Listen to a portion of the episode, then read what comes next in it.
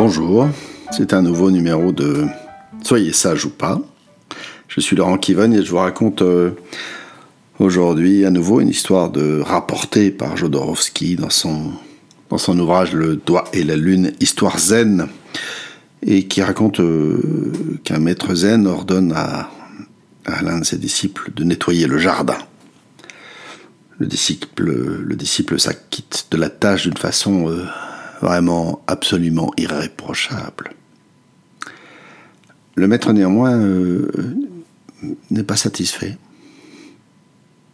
Le disciple recommence le travail et sans même, euh, enfin sans réussir à satisfaire le maître et sans oser récriminer d'ailleurs deux fois, trois fois, quatre fois. Au bout d'un moment, malgré tout, à bout de, à bout de nerfs, de force, le disciple ne peut s'empêcher de s'exclamer Mais, mais, enfin, qu'est-ce que.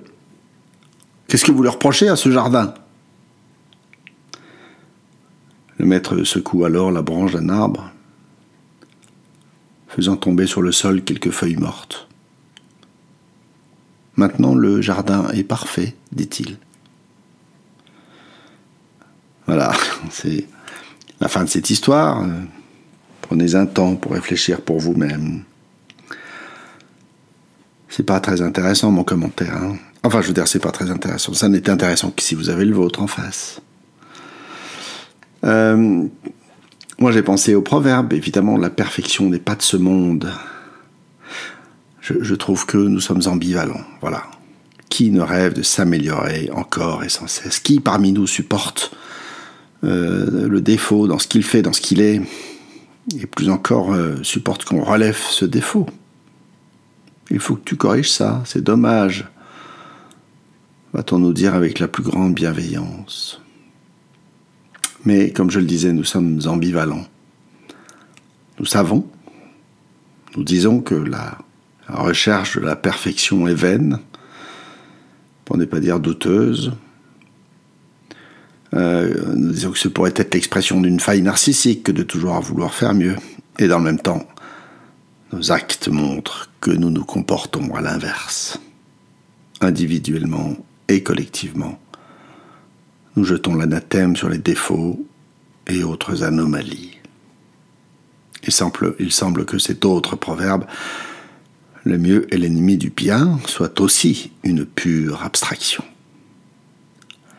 Alors ça me rappelle une histoire que, j'adore, euh, non pas une histoire, non pas un conte, mais une histoire vraie, que j'adore raconter à propos de Jean-Jacques Pauvert, l'éditeur, qui avait été traduit devant un tribunal pour avoir publié Sade.